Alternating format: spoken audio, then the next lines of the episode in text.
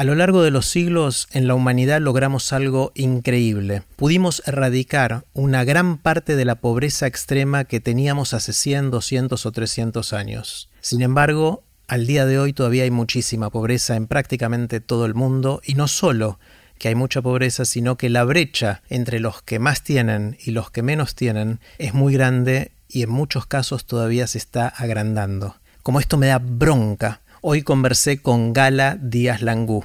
Gala es la directora ejecutiva de CIPEC y le dedica su vida a investigar los mecanismos de la pobreza y a buscar el desarrollo de políticas públicas para ver cómo podemos hacer para cerrar estas brechas y ojalá erradicar la pobreza para siempre. Antes de dejarlos con Gala, les cuento qué es todo esto.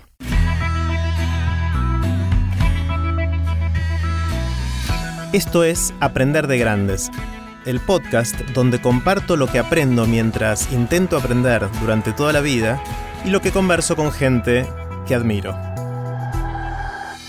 Antes de dejarte con la conversación de hoy, te cuento que si querés seguir aprendiendo durante toda la vida, aparte de escuchar el podcast, podés también participar de los cursos que estoy dando.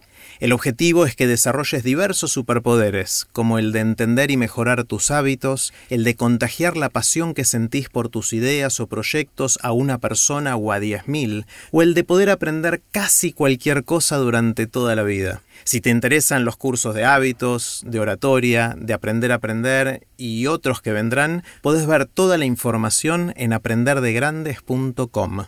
Puse los links relevantes de esta conversación en aprenderdegrandes.com barra gala. Con ustedes, Gala Díaz Langú. Hola Gala. Hola Jerry. ¿Cómo estás? Bien. Estoy contento de conversar finalmente, porque hace mucho que queríamos tener esta, o yo por lo menos quería tener esta conversación, eh, así que contento de que finalmente se da y quiero empezar, como te anticipé, con una pregunta grande. Eh, y la pregunta tiene que ver con la pobreza, a lo que le venís dedicando mucho tiempo y energía, y quiero saber qué aprendiste sobre qué es la pobreza y qué podemos hacer al respecto. ¿Qué, aprendiste? Eh, muchísimo. Bueno, primero, gracias por la invitación, un honor para mí realmente estar acá. Y bueno, es una pregunta realmente muy grande. Hace más de 15 años que vengo trabajando estos temas y es, eh, fue un lindo ejercicio tratar de condensar algunas cosas. Em, y creo, o sea, por, un lado aprendí algunas cosas y por otro creo que tengo, tenemos ideas, por ahí más desde el equipo que vengo liderando también en CIPEC, sobre qué hacer al respecto. Entonces, yendo a la primer parte de tratar de entender el problema, hay tres grandes lecciones que creo que se aplican al tema de la pobreza y también se aplican a muchos otros temas de política pública. El primero es, eh, son medios obvios, pero después en la política por ahí se pierde esa obviedad. El primero es que es un problema multidimensional, ¿no? Uno tiende a pensar la, pobreza como falta de dinero, un, problema de ingresos, en realidad obviamente es un problema muchísimo más que eso. Lo pensamos así porque en Argentina se mide así, pero es un problema muchísimo más transversal y afecta un montón de otras dimensiones de la vida cotidiana de las personas y por lo tanto la respuesta de política pública también tiene que ser multidimensional. Em, la, segunda es que es un problema en el que el accionar del Estado, por supuesto, debería liderar y debería marcar el norte hacia dónde vamos, pero no alcanza muy probablemente con que el Estado solamente haga cosas, sino que hay que involucrar también a otros actores. Hay que involucrar seguro al sector privado, a los sindicatos, a los movimientos sociales, a los medios de comunicación. Entonces es un problema que deberíamos pensar mucho más en conjunto como sociedad, involucrando a distintos actores, que solamente desde el Estado, solamente desde la política pública. Y, la tercera cosa, quizás así más general, es que es un problema, obviamente, que no se resuelve rápido. O sea, es un problema que lleva muchos años y que por lo tanto atraviesa muchas gestiones de gobierno y que por lo tanto es muy difícil conseguir esos consensos más largoplacistas, más en clave de políticas de Estado, que vayan efectivamente resolviendo porque los incentivos en la política van en contra, no van a mostrar resultados mucho más inmediatos, entonces, ¿por qué encarar estos problemas más largoplacistas? Eh, estas tres cosas pueden ser muy obvias, pero después cuando vamos a las soluciones concretas o a lo que sí se ha hecho concretamente no solo en Argentina, en casi todos los países de la región al menos, después es difícil, ¿no? Como tener estas tres cosas en concreto en políticas. Pero quiero procesarlas un poquito. La primera entonces es multidimensionalidad, no es solamente un tema económico de ingresos, sino que tiene un montón de factores. El segundo es que hay muchos actores involucrados que tienen que movilizarse o hacer algo para mover la aguja para un lado o para el otro y que no es solo el Estado. Articuladamente. Claro, exactamente. Y el tercero es que lleva tiempo, que no hay soluciones mágicas de un día para el otro y que requiere tiempo y eso va en contra de la estructura más cortoplacista de la próxima elección. que tiempos debería igualar consensos, ¿no? Interpartidarios, porque sabemos que el poder va fluyendo de, manos y que deberíamos estar más o menos de acuerdo eh, todos los que tienen esas manos sobre qué hay que hacer y, qué, y cómo se deben articular. Las famosas políticas de Estado. Exacto. El, problema, y te interrumpo, pero sé que, sé que a seguir, pero déjame que haga un, doble clic acá y...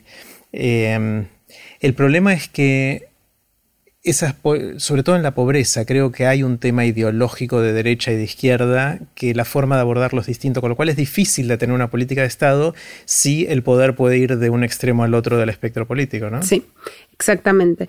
Eso es uno de los temas en los cuales eh, por ahí también es una de las lecciones por ahí que más claras me quedan a mí de, haber trabajado tanto este tema en los últimos años. Eh, y ahí hay eh, desacuerdos de posicionamiento ideológico, pero también hay evidencia bastante contundente acerca de qué funciona y qué no funciona ¿no? Mm. para resolver el problema de la pobreza. Y una de las cosas quizás que más contundentemente se ha demostrado en los últimos años es que el crecimiento económico es una condición necesaria para reducir la pobreza, pero no es en lo más mínimo una condición suficiente. Si dejamos que solamente haya crecimiento económico, es probable que la pobreza no, no cambie eh, o que cambie muy marginalmente, o sea, que disminuya muy marginalmente. Eh, que es necesario apuntalar al crecimiento económico eh, con políticas específicas que sean mucho más progresivas en el sentido de generar que los rendimientos de ese crecimiento económico se distribuyan mucho mejor, incluso mucho más hacia los sectores más vulnerables que hacia los sectores más ricos, que son quienes suelen liderar ese crecimiento económico. Ahí sí se empieza a poner un poquito ideológico también. Claro, claro, y hay, o sea, ese es el tema, que hay eh, bastante evidencia acerca de eso, sobre todo en América Latina hay muchísima evidencia acerca de eso. En Argentina hay evidencia y hemos hecho también simulaciones más de proyecciones a futuro de qué puede pasar con distintos escenarios, que es bastante también contundente ahí con los colegas del CEDLAS pero siempre eh, depende un poco de con qué anteojos lo estamos mirando esto, ¿no?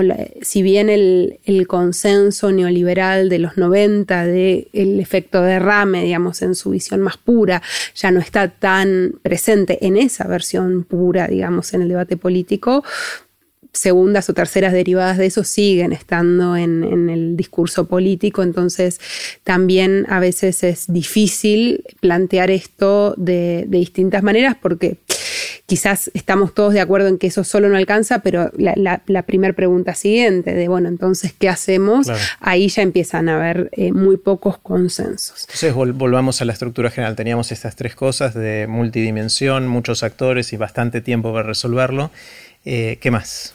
Bueno, eh, partiendo un poco de esto, de justamente lo que hablábamos, de que el crecimiento no es, suficiente, no es suficiente en sí mismo para reducir la pobreza, ahora viene la parte de, bueno, entonces, ¿qué? Eh, y ahí, o sea, si bien hay disensos ideológicos, hay también bastante acuerdo. nosotros en el 2000 19, ya se me mezclan los años, es justo antes de las elecciones, todo ese año electoral que tuvimos en Argentina, lideramos desde CIPECT un proceso que se llamó Meta, que estuviste hablando con, Julia.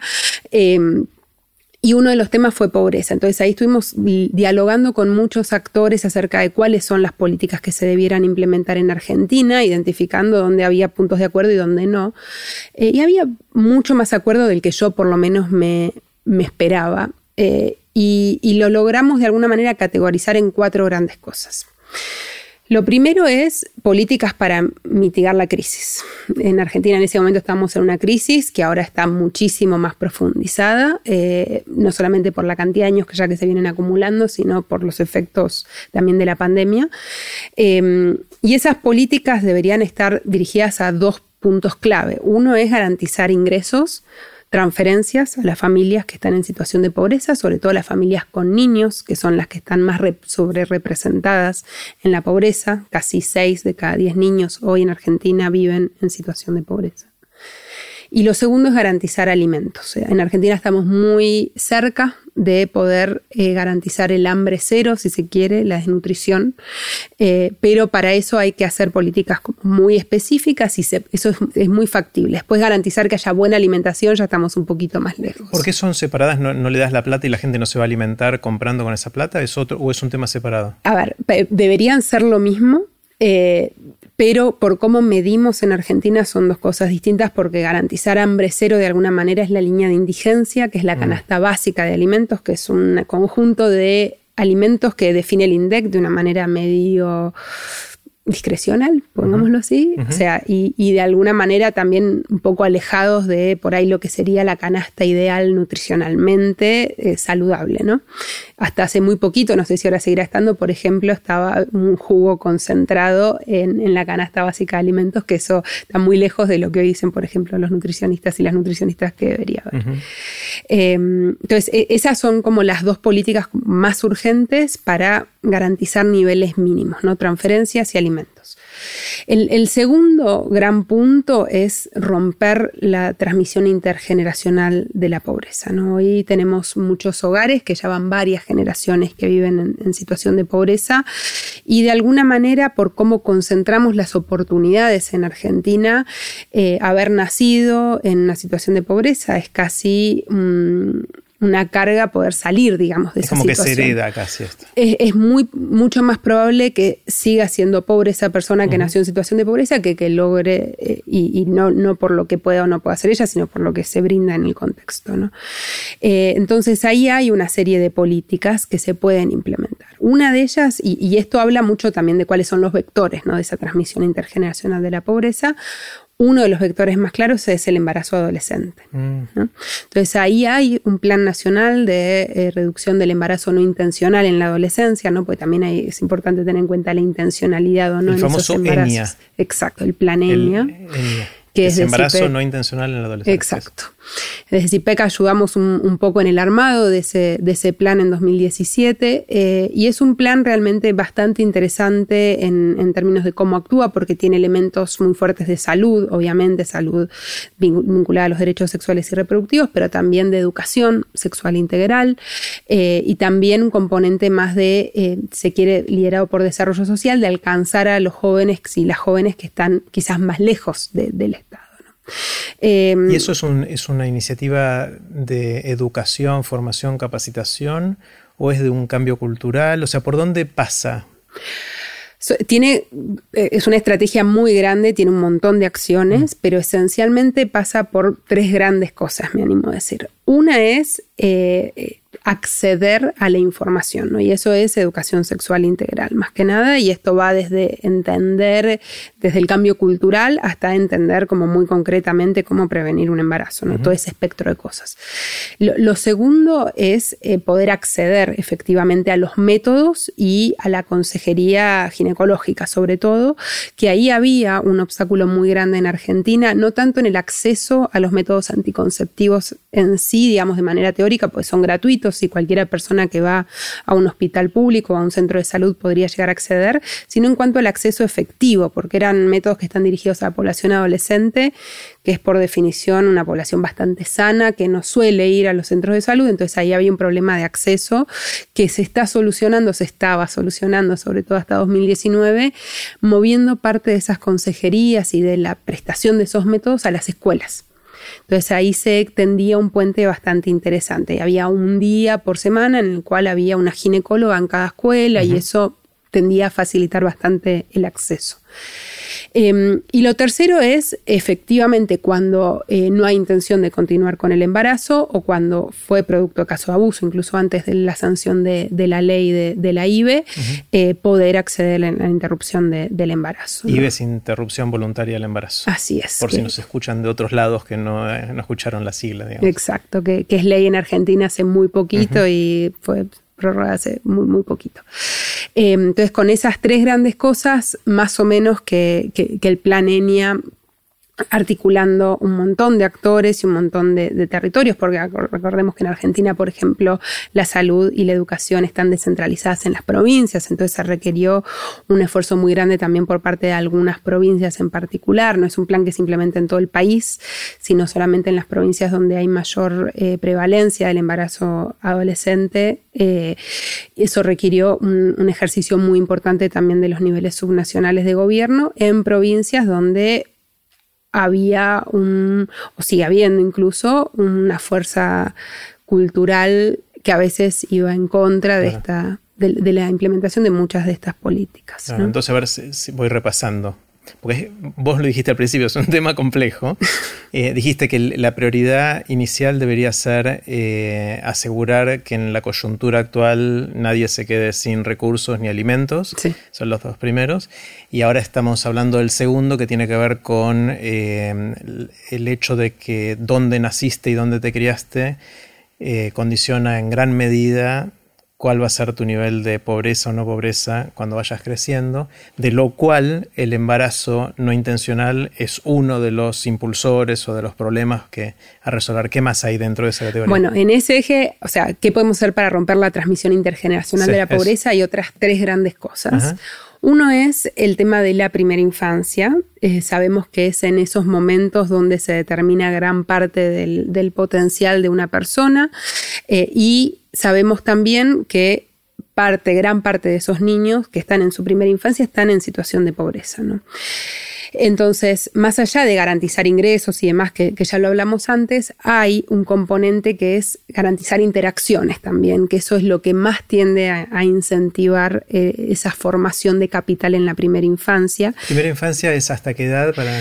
Eh, según la Convención de los Derechos de Niños, hasta los siete años, pero en Argentina de manera práctica lo aplicamos hasta los cinco, porque luego inician la educación eh, formal y eso es casi universal en Argentina.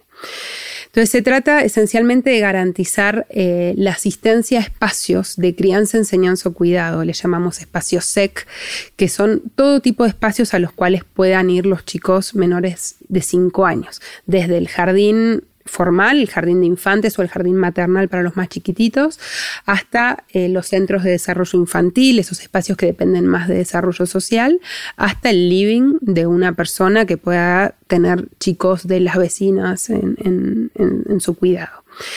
Entonces es tratar de garantizar que haya que muchos chicos y chicas puedan ir a esos espacios. Hoy en Argentina se sabe que hay muy poquitos chicos que pueden ir a esos espacios, en promedio son 3 de cada 10 niños menores de 5 años que asiste a algún tipo de estos espacios. Y muchos de ellos lo hacen con el poder adquisitivo para poder hacerlo. Es totalmente regresivo. Si miramos el 20% más rico es la mitad. Esto refuerza la, brecha. Exactamente. Por eso es un vector también de la transmisión intergeneracional de la pobreza y más aún cuando miramos calidad, ¿no? ¿Qué está pasando al interior de esos espacios? desde cuántos adultos hay por cada chico o chica hasta qué tipo de actividades se hace, con qué recursos se cuenta, cómo es la infraestructura.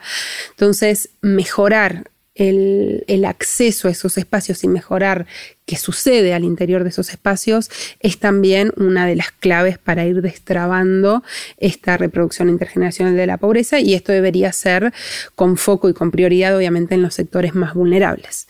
Se están ampliando esos espacios, pero sabemos que es una política que sale muchísima plata porque es caro eh, y lleva muchísimo tiempo. Esta es una de las políticas clave que requiere mucho acuerdo y consenso de entre actores en tiempo, en, todo.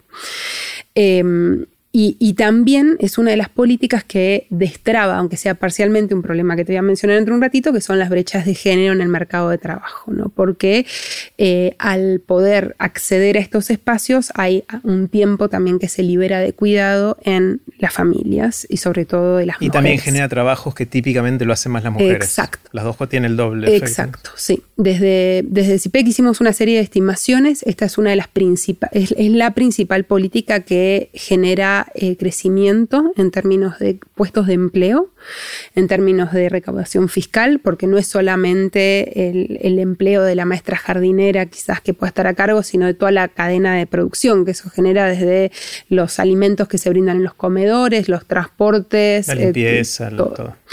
Eh, y eso genera también recaudación fiscal. Entonces, parte de esa inversión, de hecho el 56%, o sea, más de la mitad de la inversión inicial que hace el Estado en esto, se recupera, pero de nuevo ahí tenemos el problema de, el del T1, ¿no? de que no es automática esa recuperación, sino que es a cuatro o cinco años. Entonces, ahí hay un quizás un problema en términos de los incentivos que, que se generan en el Estado.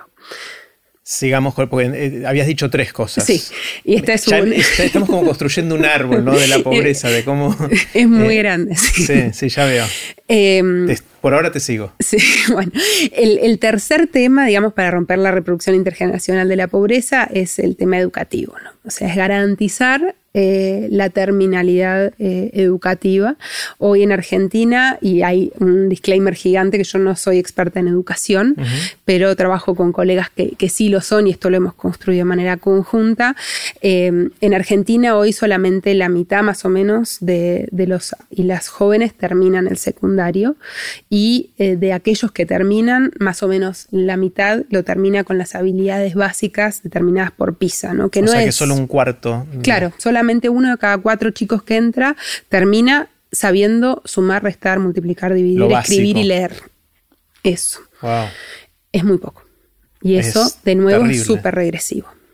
Entonces ahí también hay un, punto central que se soluciona brindando incentivos, pero no es solamente las becas o las políticas socioeducativas que, que, siguen existiendo y que por supuesto son muy necesarias, sino entender también mejor los determinantes que hay detrás de eso. Es, y eso es bastante eh, sexista, digamos, en términos de son distintas las razones que, por las mm. cuales una chica deja el colegio que un varón. El varón normalmente va a trabajar y por eso deja el, secundario porque su familia requiere esos ingresos. Entonces ahí parte con transferencias, eh, se podría llegar a bajar ese riesgo quizás. Pero la razón por la que las chicas dejan el, el secundario suele ser más compleja porque es o quedan embarazadas o tienen a su cargo el cuidado de sus hermanitos menores o de alguna persona mayor en su hogar o simplemente son quienes tienen que hacer las tareas domésticas en su casa si el resto de las personas que integran esa familia salen a, trabajar a, la, afuera, digamos. Eh, y eso es bastante más difícil de, resolver mm. que el, el, de los varones, ¿no? Em, y, la cuarta dentro de este set es garantizar, que es muchísimo más difícil y estructural, es garantizar condiciones dignas de hábitat y, vivienda. ¿no? Sabemos que los entornos en los cuales las personas vivan determinan en gran parte sus oportunidades. No es lo mismo vivir en un asentamiento que vivir en un barrio formal, desde el tipo de enfermedades que te puedes agarrar hasta las oportunidades de empleo a las cuales puedes acceder. Entonces, eh, mejorar las condiciones de los asentamientos formales y eh, de los barrios eh, más carenciados es una de las también claves para ir desarmando esto, pero esto sí también es una política complejísima, no solamente en términos de em, tiempos que se requieren para resolver esto, sino en términos de los actores que es necesario involucrar.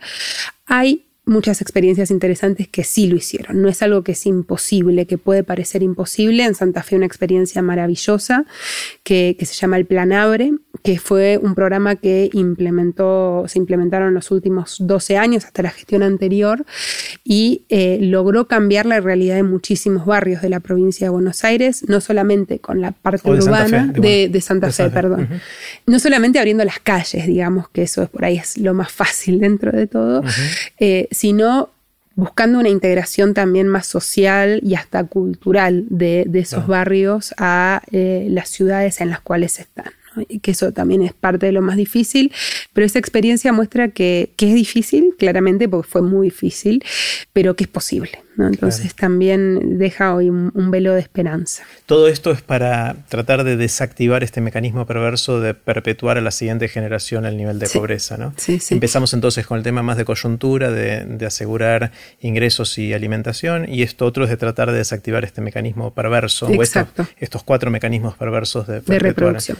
¿Sigue? ¿Cómo sigue la sí, bueno, hay uno más de contenido y uno por ahí más de, condiciones de factibilidad. Y, que es el, último de contenidos, que es la, vinculación o la articulación con el mercado de trabajo, ¿no? Garantizar realmente que hayan puestos de empleo que eh, puedan después brindar una solución más sostenible, que estamos todos de acuerdo, ¿no? Que la, la, mejor política social es el trabajo, creo que eso no hay mucho disenso. El tema es qué haces en el mientras tanto, ¿no? Eh, y cómo aseguras que efectivamente después haya trabajo. Y ahí hay eh, dos grandes cosas. La primera suele generar más desacuerdos que la segunda, pero este es como quizás si me dieras a elegir uno, yo diría, acá es donde están los mayores desacuerdos ideológicos. Em, lo, primero es el tema de la regulación del mercado de trabajo, ¿no? ¿Qué tanto garantizás derechos de los trabajadores versus qué tanto garantizás mejores condiciones para la creación de empleo? es una tensión típica también del espectro político. Exacto, exacto. La gente más de derecha dice desregulen todo, que sea fácil contratar y echar. Exacto. Y de esa manera favorecer a que se contrate más. Los de izquierda dice protegemos los derechos más de los trabajadores con indemnizaciones o prohibiciones de despido, todo eso, y esa es la pelea tradicional.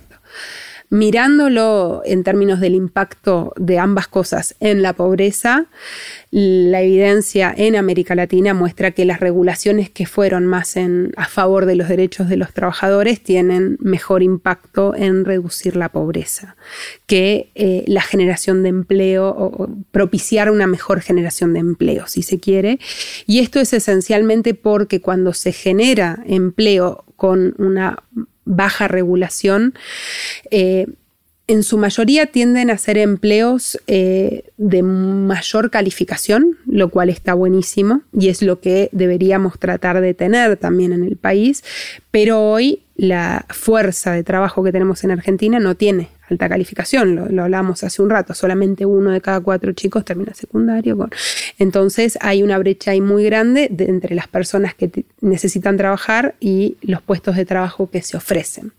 Entonces es también cómo generar puestos de trabajo de mejor calificación en cadenas productivas de alto valor. Entonces ahí hay un, desafío muy grande, eh, más en países como el nuestro, donde hay un perfil de agroexportador donde existen esos puestos de trabajo, pero hay un perfil más de exportación de servicios que también está creciendo y que pareciera ser el futuro, donde esos perfiles es mucho más difícil integrarlos, ¿no?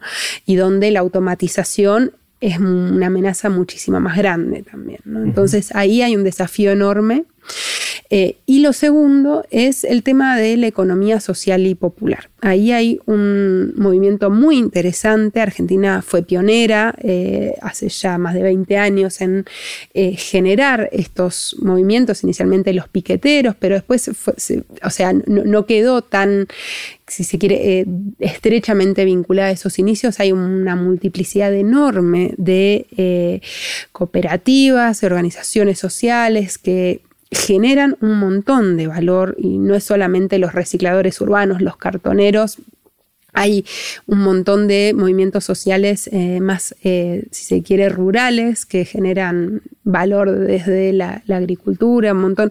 Hay un montón de cosas que existen en Argentina, pero están súper informalizadas y que los que trabajan en esos empleos tienen salarios prácticamente nulos.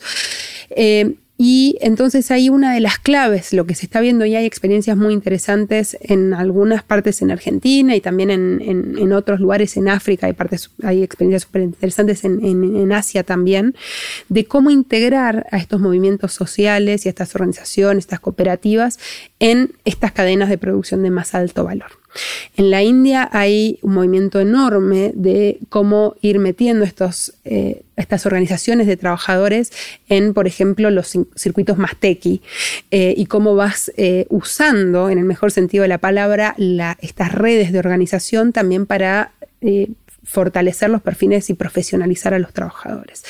Eh, y creemos que esa también puede ser una de las claves, ¿no? Porque al integrar a estos movimientos sociales en estas cadenas de más alto valor, eh, también puedes garantizar no solo mayores ingresos, sino también mejores condiciones laborales, ¿no? Eventualmente que salgan de la informalidad, que se garantice el acceso a la protección social eh, y que puedan también tener ingresos suficientes para que salgan de la pobreza. Hay un, un asterisco que a veces me olvido mencionarlo y después genera muchos problemas, pero me parece, eh, porque me parece obvio a mí, pero no lo es, es que la mayoría de las personas en situación de pobreza trabaja. No es que no trabaja, el tema es que trabaja por ingresos que obviamente no le garantizan la salida a la pobreza. Entonces, eh, eh, ahí hay un problema muy grande que uno tendemos a pensar y siempre en Argentina, y me imagino que en otros países de la región también pasan estas notas en los medios de cómo planteamos de la mitad de los argentinos recibe un plan social, eh, como si eso implicara no trabajar eh, y que en realidad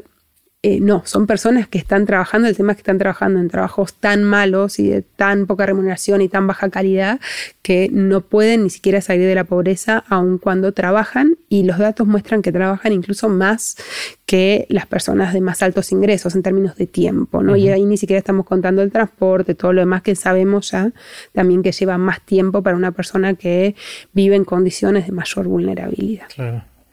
Es un problema hiper complejo, donde uno puede imaginarse este árbol de, tres o cuatro cosas con sus posibles focos o iniciativas en cada uno, pero están todas correlacionadas entre sí. Por ejemplo, mencionaste esto de que hay evidencia de que proteger los derechos de los trabajadores ayuda más que flexibilizar desde el punto de vista de la generación de empleo.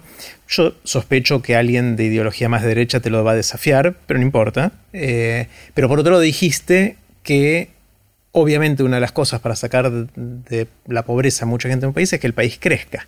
Y para que crezca hace falta incentivos de inversión y de crecimiento que comparado con un país donde no hay tanta protección de los derechos laborales y se fomenta más la flexibilización laboral, quizás sea un destino más interesante. Entonces hay, hay tensiones entre todas estas cosas. hay, hay, muchísimos trade-offs eh, y hay eh, también cuestiones que son decisiones forzosamente políticas, o sea, no, son cuestiones para las cuales podemos brindar evidencia y la mitad de la biblioteca va a decir una cosa y la mitad de la biblioteca va a decir otra cosa y hay evidencia para lo que quieras eh, y va a ser una decisión política y, y, esas decisiones políticas lo que tiene un país como Argentina es que tienden a ser poco discutidas en el espectro político incluso. O sea, hay muchas de las políticas que implementamos en Argentina, incluso de las más exitosas, como la asignación universal por hijo, que se escribieron de trasnoche, de un día para el otro, eh, y que no fueron discutidas interpartidariamente en el Congreso y generando consensos y pensando que esto va a durar 20 años, entonces se, hicieron determinadas concesiones y se acordaron esos rumbos. Eh, creo que quizás esas son las cuestiones que también más están obstaculizando que tengamos políticas que sean efectivas, ¿no? Eh, más allá del direccionamiento ideológico, que igualmente en términos de, o sea, siempre va a depender un poco de cuál es el objetivo, ¿no? Porque un poco va, a terminar dependiendo de si tomas una decisión porque querés reducir la pobreza o tomas una decisión porque querés incentivar inversiones. Eh, entonces ahí hay un orden de prioridades que forzosamente es, político, ¿no? Claro, claro. Eh, todo esto decías al principio que tiene el problema de los cada dos años hay elecciones, cada cuatro años cambia el presidente, y en otros países será un poco más largo, más corto, pero es así, algunos años, y entonces no tienen el suficiente horizonte temporal para poder sostener por sí solos ninguna de estas cosas, porque recién los frutos los verá el siguiente y el incentivo político no es a invertir cosas que vos nos cortes la cinta, que vos no veas o la gente vea el fruto de, todo tu esfuerzo y toda tu inversión. Ese es un problema. Otro problema que algunos argumentan, eh, que puede sonar un poquito a teoría conspirativa, pero me gustaría saber qué opinas, es que la verdad es que los políticos no quieren cambiar esto. Entonces hay mucha gente que dice, no les interesa cambiar esto porque el sistema actual es de alguna manera eh, funcional a mantenerse en el poder. Ese es un poquito el tipo de argumentos que, Entonces, porque toda esta argumentación que hiciste es lo que tendríamos que tener en cuenta si quisiéramos cambiar el problema de la pobreza. Y tenemos todos los desafíos de ponernos de acuerdo, la, temporalidad, los actores, etc. ¿Quieren o no quieren? O sea, vos que estás más cerca de, de, algunos políticos y que por ahí los ves en carne y hueso y con los micrófonos apagados y todo eso, ¿es algo que realmente les preocupa y querrían cambiar y quieran que sea parte de su legado? ¿O dicen mejor me enfoco en otra cosa? Yo creo que la gran mayoría sí, quiere y... Genuinamente. Genuinamente, creo, o sea, la, política tiene una reputación espantosa, eh, pero creo que la mayoría de la gente, obviamente hay gente mala y gente buena en todos lados, pero creo que la mayoría de la gente que llega a la política llega genuinamente con una vocación de servicio, queriendo cambiar las cosas, queriendo mejorar el país, la, cómo vive la gente, eh, todo. Después hay eh, cuestiones estructurales de cómo es el funcionamiento de la política y de las políticas en Argentina que cambian un poco esos incentivos o por lo menos los matizan, pero creo que el, puntapié inicial de por qué te metiste en política en Argentina, la gran mayoría de las personas lo hacen por vocación de servicio eh, pues tenés un grupo que no, que lo hace más por vocación de poder, pero creo que la vocación de servicio es un componente muy importante, por lo menos de la gran mayoría de las personas con las que a mí me tocó trabajar y que estaban más del otro lado del mostrador. Em, es muy. Es muy dura la política en ese sentido también, después de verlo con gente que sale muy golpeada, de que pasan muchas cosas, obviamente están muy expuestos, muy expuestas, eh, y es muy duro realmente atravesar eso, eh, y es muy poco grato, sobre todo para las personas que por lo menos yo noto que más genuinamente trataron de llevar esa vocación de servicio a, la práctica. Porque se frustran, ¿no? Y ven lo difícil que es, eh, decimos, remar en dulce de leche o... Y quedan eh, heridas también más desde lo personal, de, haberse expuesto mucho, de, haber trabado por ahí toda su carrera profesional después de, de haber pasado por la gestión y que haya salido mal algo o hayan quedado, eh, pasó mucha gente de haber estado con determinado gobierno y que después no estaban tan de acuerdo con algunas normativas más generales que se hace ese gobierno y después aunque se terminen yendo, quedas pegado. Entonces como que es muy poco grato y suele ser a veces eh, dificultoso después incentivar que haya mejor gente también en, la política, que, o sea, lo, que dicen los manuales, ¿no? De tratar de que sean las, personas más calificadas las que lleguen a esos puestos, es muy difícil con esta como apreciación cultural que tenemos de la política, por eso me, a mí me, cuesta leer mucho, que, lo veo muy seguido, estas cosas de los políticos, la clase política que se vayan todos, que son todos chorros, de, eh, es muy nocivo para las personas que hoy están en ese puesto, pero en términos generales para después poder cambiar los incentivos y que haya mejores personas eh, y que las personas que llegan a, esas, a esos puestos con las intenciones más genuinas también puedan efectivamente hacer. Claro. se me ocurre que una manera de, dentro de la democracia, suponiendo que el sistema es democrático, como es el nuestro, por suerte, eh, por suerte y esfuerzo, eh, se me ocurre que una manera de alinear un poco todos estos incentivos, hay, dos problemas. Uno es el incentivo este de, no salir quemado del proceso, de no echar por la borda otra carrera. Eh, el otro es el tema del incentivo de la próxima elección, de cómo hacer para tener el alinear el plazo necesario para las políticas que necesitamos con los tiempos de todo eso. ¿No, no podría funcionar una democracia con presidentes que duren 10 años? Es difícil. o sea, em, a ver, se, hizo, no, se hizo a 10 años, se hizo a 6. Eh, lo cambiamos en el 94 en Argentina con la reforma constitucional. Y permitimos la reelección. Permitimos la reelección que, bueno, no, nos lleva a 10, pero nos lleva a 8, estamos cerquita. Eh, es difícil eh, también generar esos acuerdos más largoplacistas en Argentina en particular, y ahí sí creo que diferimos eh, más de, los países de la región. Creo que el horizonte es aún más cortoplacista en Argentina que en otros, países. No sé, Uruguay tiene presupuestos quinquenales, o sea, cada cinco años recién discuten el presupuesto. Acá todos los años tenemos que discutir el presupuesto, entonces cuando no lo estás discutiendo estás pensando la ejecución porque ya el mes que viene te piden para el presupuesto del año que viene. O sea que un, presidente en Uruguay podría heredar el presupuesto que justo acaba de aprobar el presidente anterior y no aprobar ningún presupuesto durante toda su administración. Sí. No suele suceder, pero sí podría llegar a pasar. Eh, y eso te determina, o sea, la estructura de las políticas en gran parte. O sea, tenés cambios marginales, pero es un, consenso mucho más importante que el que tenemos en Argentina, que en Argentina hay una discrecionalidad gigante respecto de la asignación de recursos y de la fuente de esos recursos también, ¿no? En términos del, del sistema tributario, que ese es otro tema gigante eh, que es necesario también rediscutir para reducir la pobreza. Pero eh, en términos del, proceso presupuestario, es claramente un proceso que no solamente no permite pensamiento más largo placista, sino que muy concretamente obstaculiza la planificación de las políticas eh, y el funcionamiento de la gestión pública. Claro.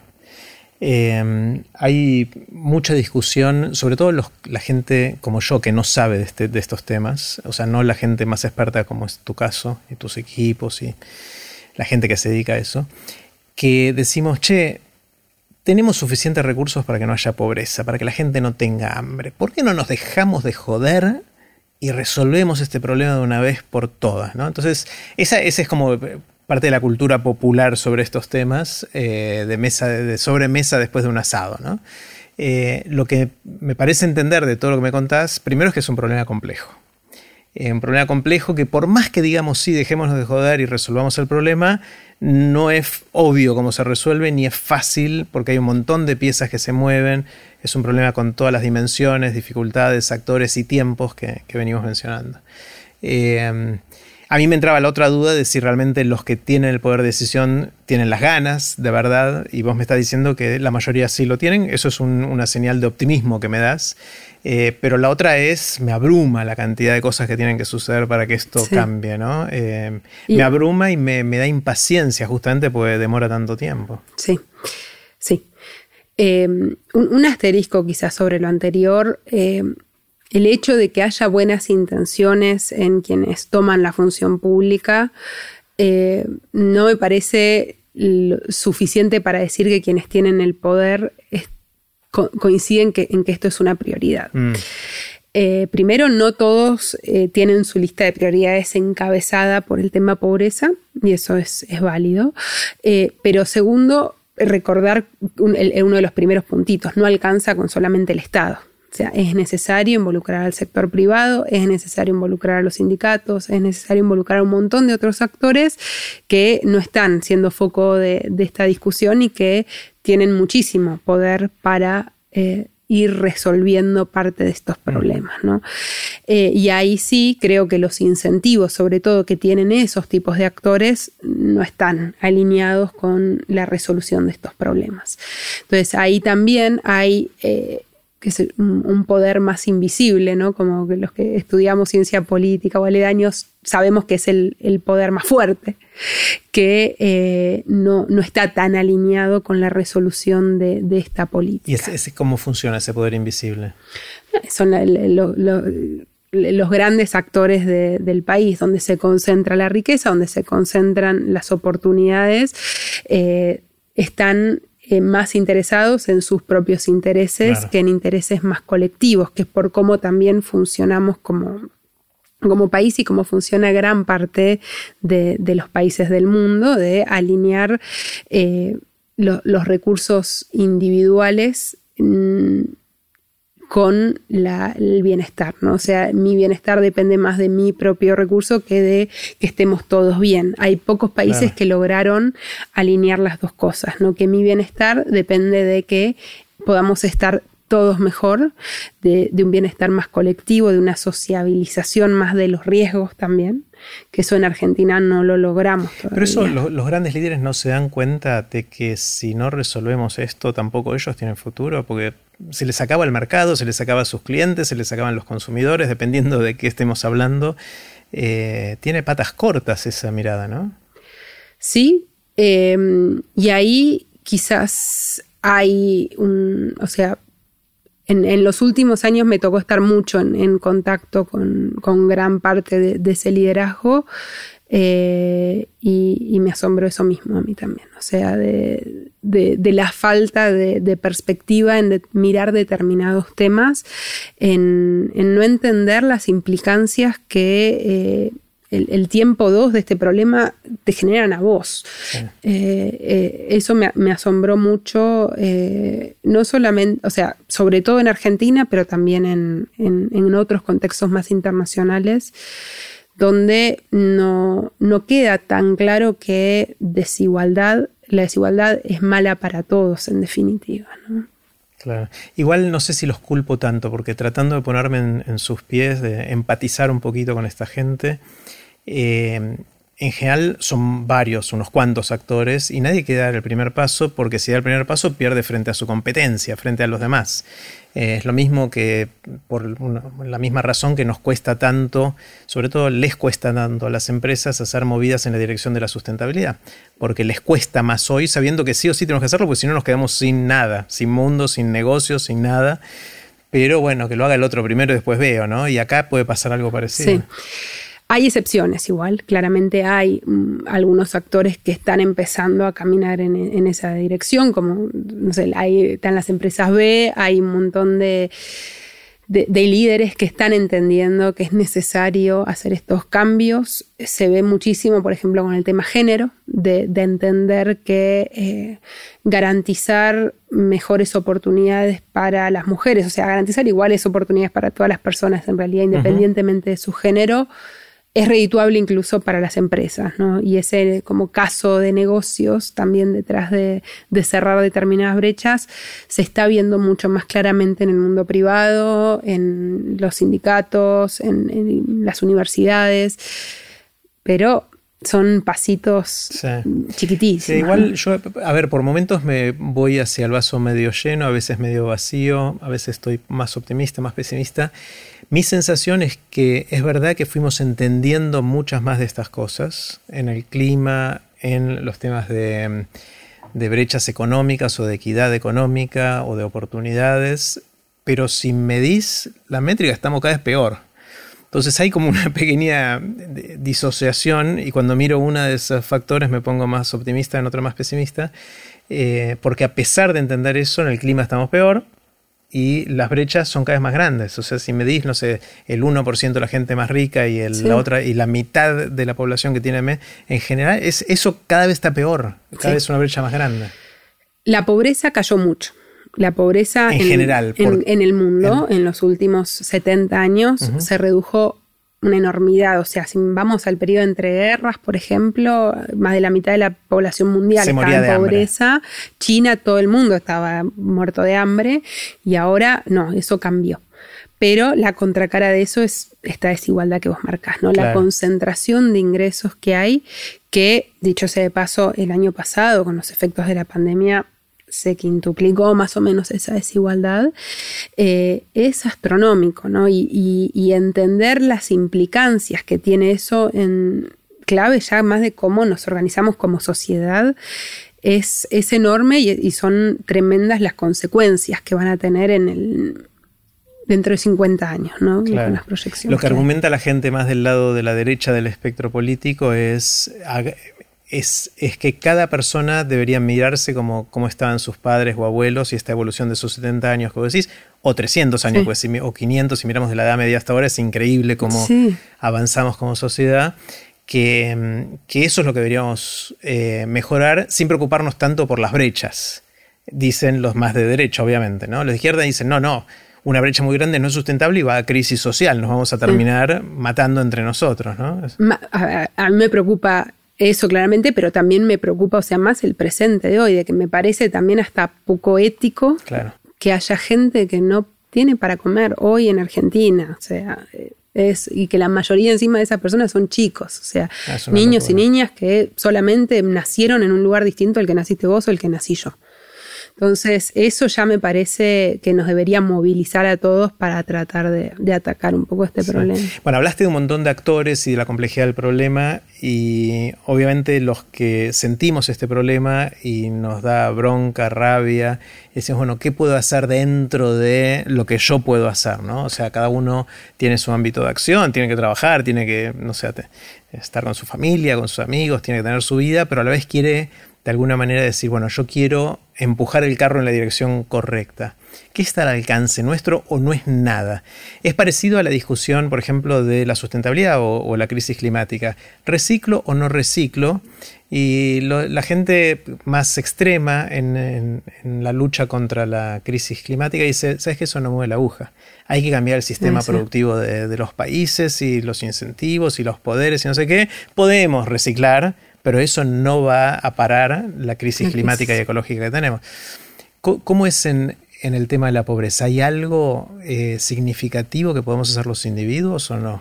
E, es un poco parecido, o sea, lo, que haga cada uno individualmente no va a resolver el problema, pero yo creo que la sumatoria sí. Entonces, hay mm. una cuestión de, lo que puede cada uno individualmente hacer. Eh, pero también me parece importante la parte de información y de entender más el problema. O sea, yo puedo cambiar determinadas prácticas, asegurar, por ejemplo, una de las cuestiones más básicas en Argentina, que es que todas las personas que contratamos en el empleo doméstico estén efectivamente formales. Hoy en Argentina todavía tres de cada cuatro personas que trabajan en casas particulares están en la informalidad. Tres de cada cuatro todavía, wow. Muchas de ellas sabemos que están hasta en, no sé, en condiciones de esclavitud moderna. Entonces, eh, primero, o sea, a partir de lo primero, sí existe la suerte de tener otras personas a cargo, de liderar algún tipo de empresa, de organización, lo que sea, garantizar eh, esas condiciones laborales, tratar de brindar las mejores oportunidades, etcétera, hacerlo con conciencia, me parece que eso va sumando, pero es sobre todo justamente tratar de entender la complejidad de este, de este problema, porque después volvemos al, debate público y, caemos en, ah, estos son vagos porque no trabajan, o eh, o estos son pobres porque son bajos, perdón, eh, o em, la, única solución es la educación y en la medida en la que la educación no funcione, esto no se va a resolver. Y son soluciones muy simplistas para un problema realmente muy complejo. Entonces, también entender un poco mejor esa complejidad. No estoy pretendiendo que todos se hagan expertos o expertas en en, pobreza, pero quizás sí votar más a conciencia, entender un poco mejor los argumentos, tratar de discutir un poco más esos argumentos, entendiendo que no, o sea, como lo que te decía al principio, el Estado tiene que liderar esto, pero es una cuestión que, que, atraviesa toda la sociedad.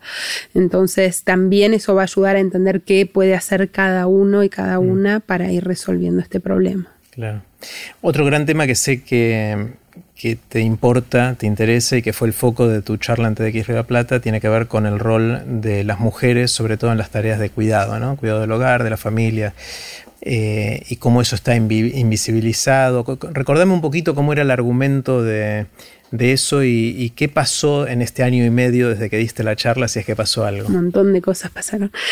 Eh, bueno, el, argumento de, mi charla TED, que fue, fue lindísima experiencia eh, poder hacerla, eh, era esencialmente tratar de, visibilizar cómo el, trabajo doméstico, en particular el trabajo de cuidados, que quiere decir desde, no sé, bañar a los chicos, eh, sacar al perro a, pasear para que haga sus necesidades, hacer las compras, las cosas básicas que necesitamos para poder funcionar como personas.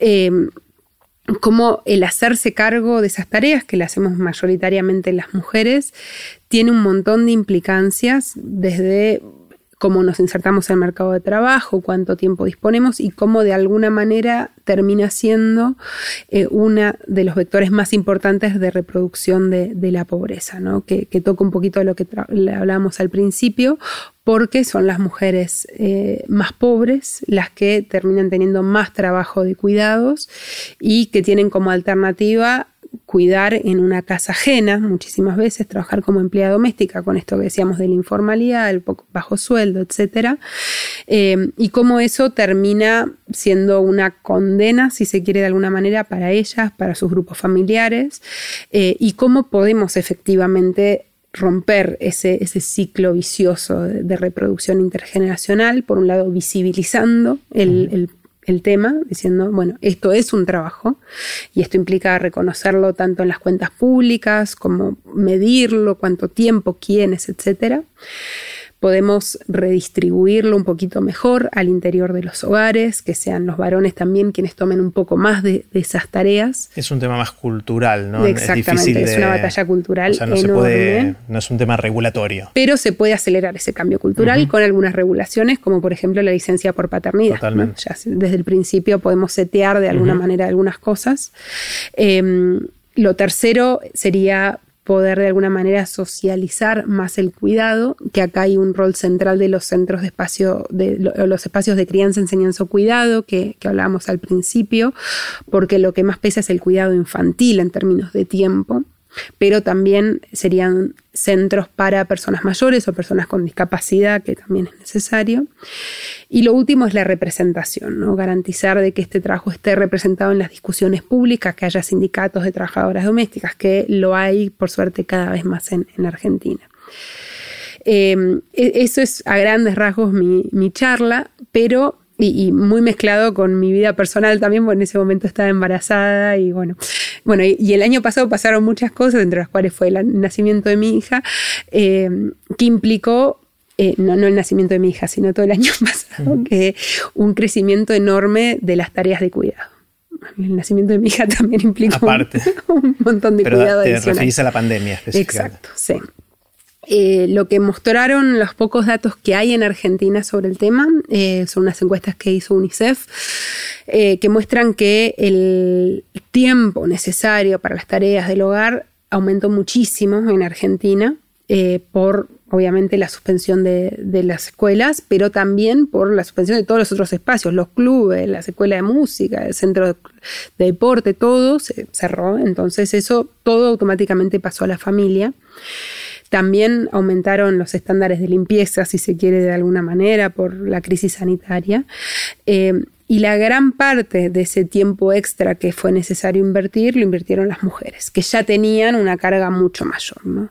La única tarea que tomaron mayoritariamente los varones fue ir a hacer las compras, que era la única tarea que casualmente permitía salir del hogar, ¿no? al principio, en la parte más estricta del aislamiento. Y esta caracterización, eh, que ya sé que es genérica y debe haber un montón de excepciones, ¿Depende del nivel adquisitivo de la clase social o, se da eh, en, todos los...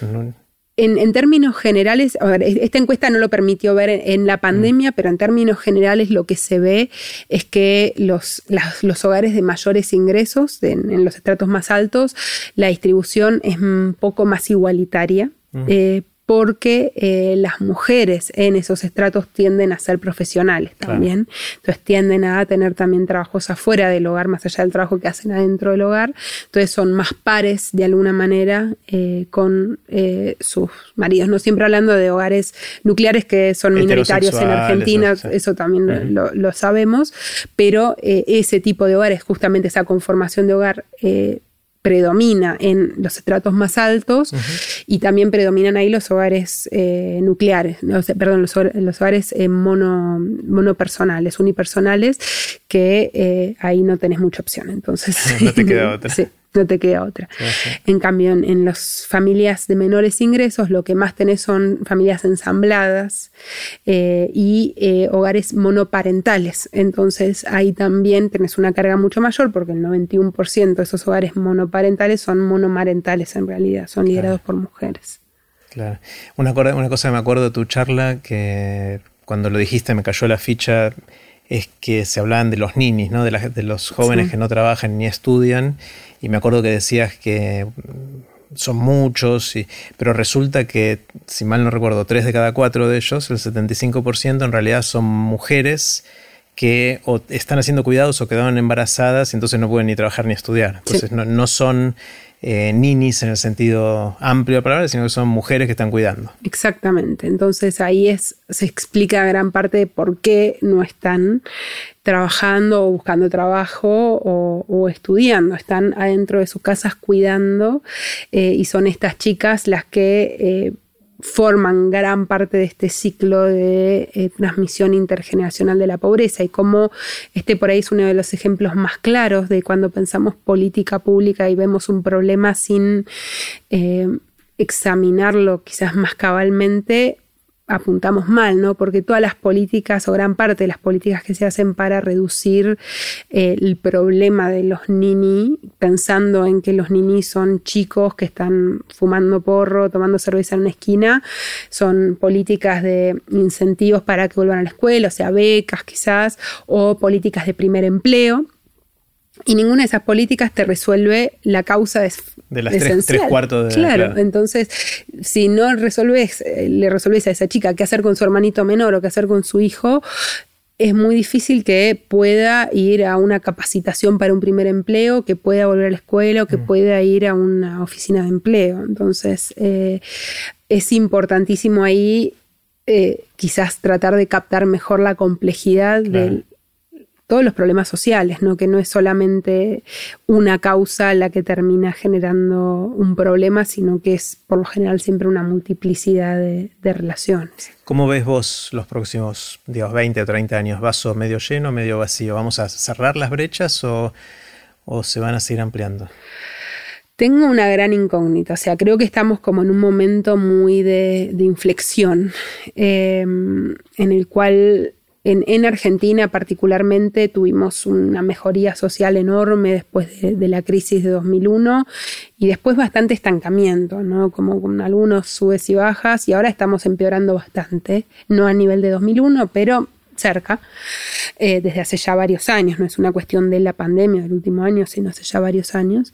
Em, y creo que todavía podemos medio ir para para cualquier lado. Creo que los próximos años como más cercanos son muy decisivos eh, respecto de para efectivamente qué dirección se le puede dar a, esto.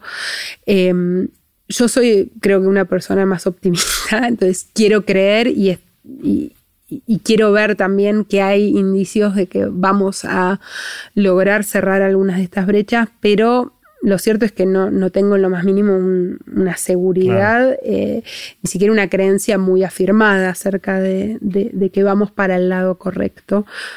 Eh, nada, quiero creer que sí, espero que sí, ojalá que sí. Sí, sí. Una de las cosas que me parece que nos pasa en Argentina, pero quizás también en otros países de América Latina, es que somos sociedades muy expuestas a vaivenes de factores externos, ¿no?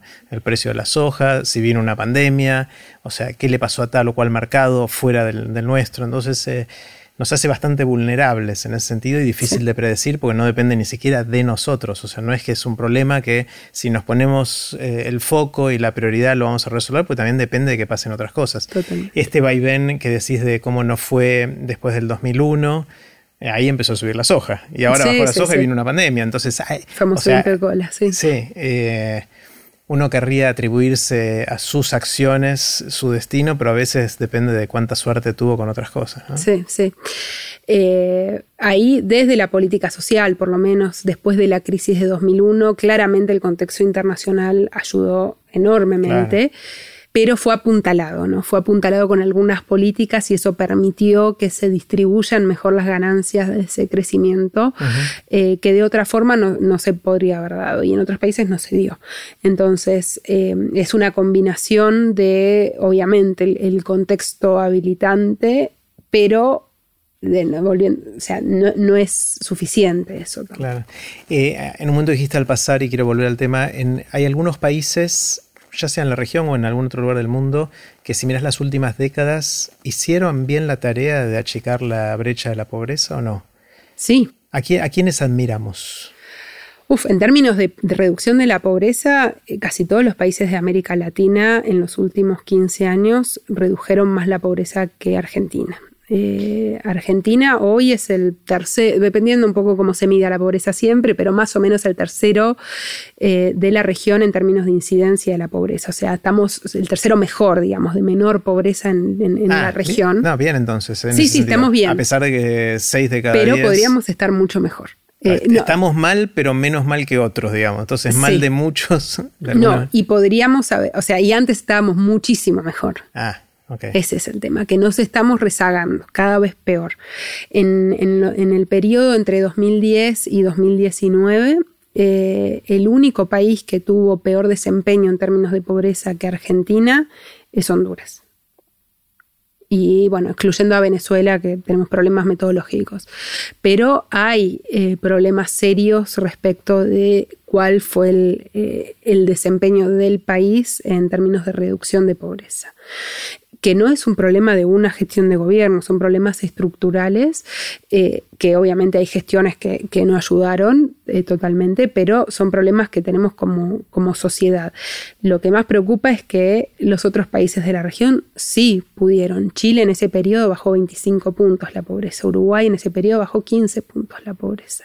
Hasta Brasil, que tiene un país complejo como la Argentina, que no es unitario, es federal, una población muchísimo más grande, intereses muchísimo más complejos, logró reducir más la pobreza que, Argentina en ese periodo. Eh, se hicieron muchas cosas distintas, eh, cada país tuvo políticas distintas, pero una de las cuestiones principales es que todos esos países tuvieron estrategias de reducción de la pobreza. En Argentina no tenemos una estrategia de reducción de la pobreza que sea realmente una política de Estado. O sea, los países después le cambian el nombre, cambia la gestión, pero más o menos sigue siendo lo mismo. En Argentina tenemos por ahí casi todos los elementos que deberían integrar esa estrategia integral de reducción de la pobreza, pero desarticulados. Y eso pierde mucha potencia en términos del impacto real que pueden llegar a tener esas políticas. Eh, y los otros países lograron hacer esos links entre esas políticas y, hacer el, chico que sale del secundario, metelo en la oficina de empleo, que te manda el currículum y que ese currículum le llegue al empresario que está en ese barrio, que son cuestiones pavas, pero no tan pavas, o sea, después si vemos en términos del impacto que, tiene y de cómo concentrar los esfuerzos en determinados territorios, en determinadas poblaciones, y esto lo hicieron casi todos los países de la región de una manera dialogada, intersectorial, con la participación de los gobiernos locales, con sistemas de información de gestión atrás que lo aguanten, con eh, esas discusiones en Argentina están sumamente atrasadas. En Argentina hoy ni siquiera tenemos integrado un sistema de información social, o sea, cada ANSES tiene uno, el desarrollo social tiene otro, las provincias ni hablar, entonces es muy difícil también operar con información segmentada si queremos tener una mirada integral del, tema y garantizar que haya un impacto más o menos eh, eficiente, si se quiere, de, esas políticas. Y todos los otros países lo hicieron. O sea, por ahí Chile arrancó primero en 2006, pero después fueron todos los otros países de la región. Nosotros de CIPEC pudimos acompañar a algunos países, como el caso de Brasil, con Brasil sin miseria. Y, es, o sea, es impresionante lo que esas estrategias realmente pueden lograr, ¿no? más allá del marketing político y todo lo que hay en torno a eso. Voy a aferrarme de las buenas noticias. Una es esto de el largo plazo, 70 años o cientos de años, en los cuales la trayectoria, a pesar de que hubo momentos complicados como una pandemia, una guerra, lo que fuera, la trayectoria vista en, la gran historia, digamos, a lo largo de siglos, eh, es, muy positiva, es muy positiva y es increíble como hoy alguien que está cerca de la de pobreza por ahí tiene mejor estilo de vida que un rey de hace 500 años. ¿no? Eso está claro y y es una nota de optimismo. La otra nota de optimismo es esto que me estás diciendo, es que países parecidos a nosotros lograron un montón de avance, mientras nosotros no. Eso de nuevo lo puedes mirar de un lado o del otro. El, lado positivo es que hay manera de hacerlo y que países parecidos lo lograron, entonces deberíamos poder hacerlo. Eh, ¿Por dónde empezarías? ¿Qué, te, cuál, sé que es sistémico, sé que es difícil, que no hay una sola solución. Eh, pero si, pudieras organizar, supongamos que viene un nuevo presidente, ¿no? Y te dice, Gala, quiero, esta es mi prioridad número uno. ¿Qué hago? Primero sentar a todos los del Estado en la misma mesa, y decir, vamos a integrar todas estas cositas que están acá sueltas. Eso requiere trabajar en, primero, compartamos información, que ahí hay de nuevo un montón de intereses políticos para que cada uno tenga su kiosquito en términos de información y no compartir. Información es un recurso. Em, y compartamos recursos presupuestarios, ¿no? Que si, el presidente o la presidenta que, me, manda a hacer eso tiene realmente la vocación política, debería poder bajar e, esa línea, que es muy difícil, pero supongamos que sí. Em, y con eso ya se destraban muchas cosas, ¿no? Eh, eso no te alcanza, pues necesitas articular con los gobiernos provinciales, con los gobiernos locales, necesitas articular también con los actores no estatales, con el sector privado, con eh, sindicatos y todo, pero creo que es la, mejor forma de, empezar. compartir el diagnóstico entre los actores estatales, por lo menos del nivel nacional, y compartir el objetivo. O sea, y decir, hacia allá vamos, eh, tratemos de poner todos los huevos que tenemos en la misma canasta y empujar para, para el mismo lado. Hoy en, Argentina es difícil eh, poder articular una política social con una política educativa, con una política de empleo, con lo que hace ANSES, eh, ni hablar después con lo que hace Hacienda o Economía. Entonces, empezar a tender esos puentes creo que podría potenciar el impacto de muchas de las políticas que ya tenemos, porque insisto, yo creo que están la, gran parte de los elementos de lo que necesitamos. El tema es que está todo suelto. La coordinación no va a hacer automáticamente que, esto cambie, pero me parece que es el lugar por donde deberíamos empezar. Está buenísimo. Bueno, me voy, me voy de esta parte de la conversación con, la visión más optimista y, de que, tenemos la oportunidad de hacerlo y ojalá podamos eh, ir en esa dirección. Gala, quiero hacerte algunas preguntas cortitas. Las preguntas son cortitas, vos tomate el tiempo que quieras para responder cada una. La primera es la del viaje en el tiempo.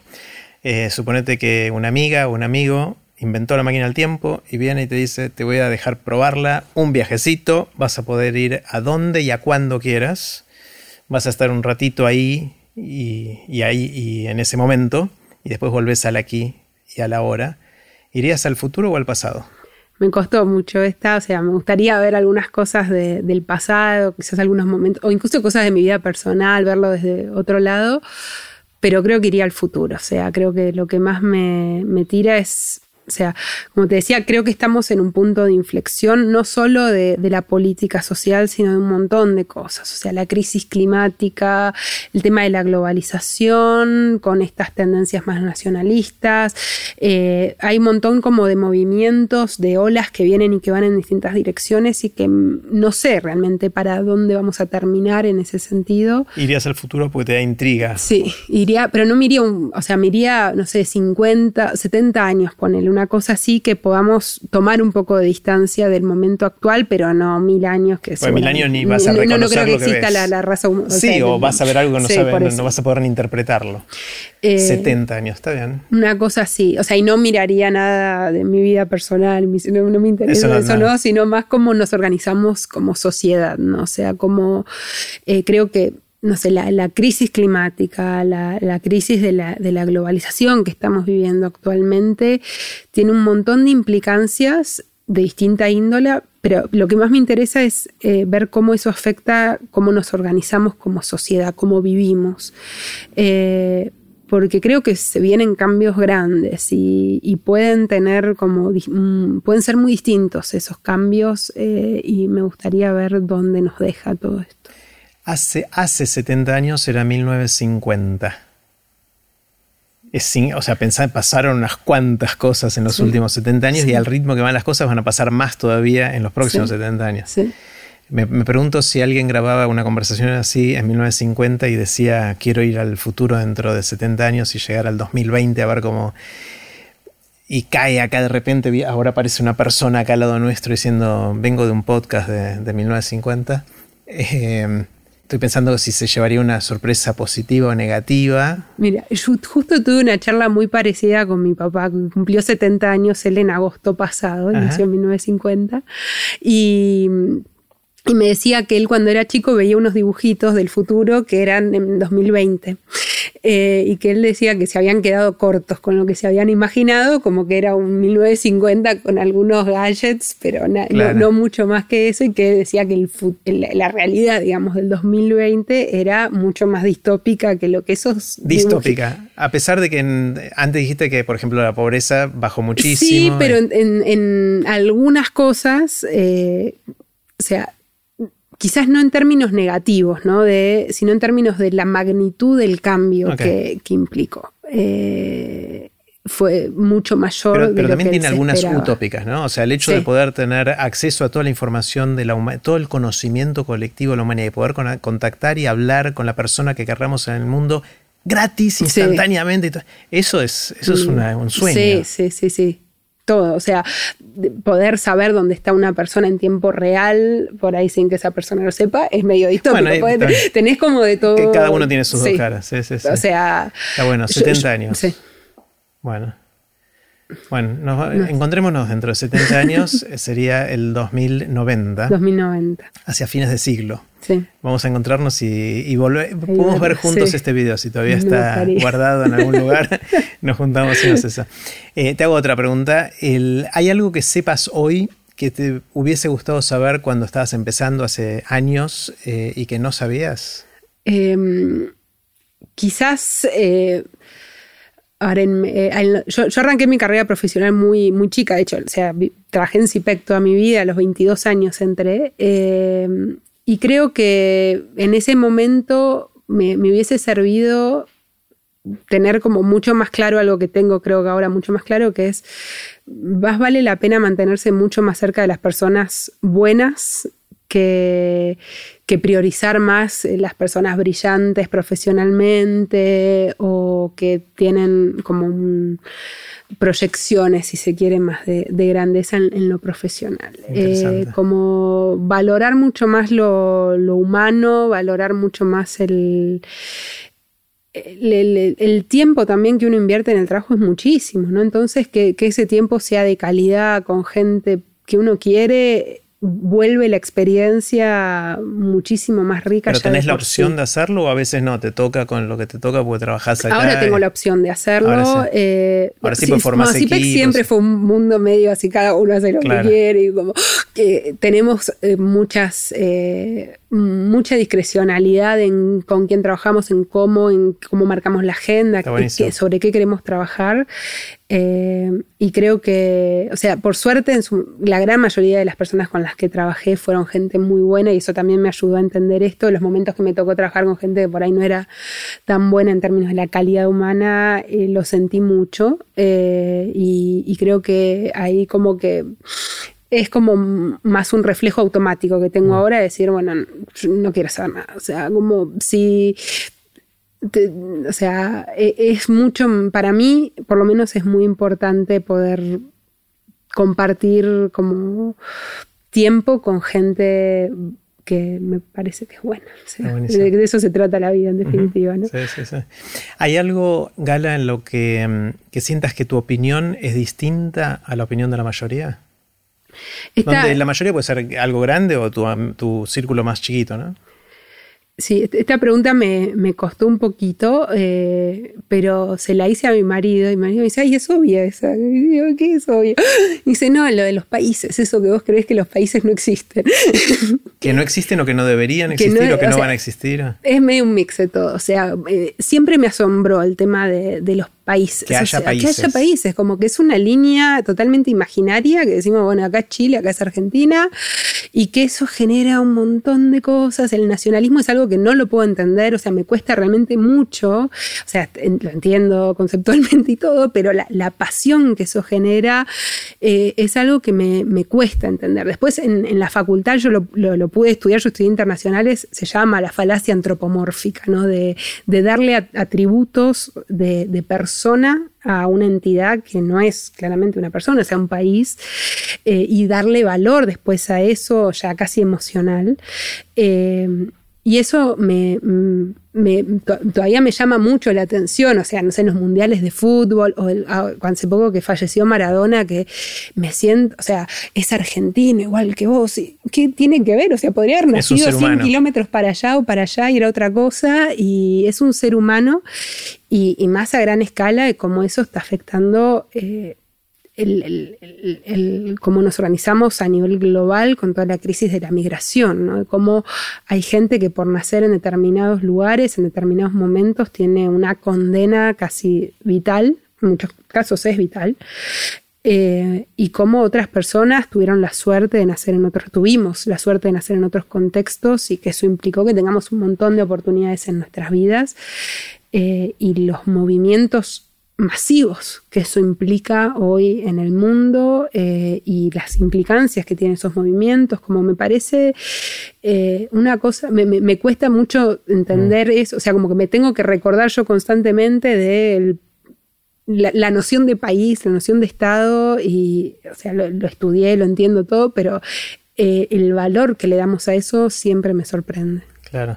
Eh, yo estoy con vos, ¿eh? Yo estoy con vos. Para mí el nacionalismo es una cosa que no puedo entender de, ningún lado. Sí lo entiendo intelectualmente de las tribus, o sea, es nuestra afiliación al equipo de fútbol o a, lo que fuera que te genera una sensación de pertenencia con algo y también la idea que históricamente el, Estado-Nación era hasta dónde el líder podía controlar a su gente de alguna manera, ¿no? Cobrar impuestos y velar por su seguridad y ese tipo de cosas.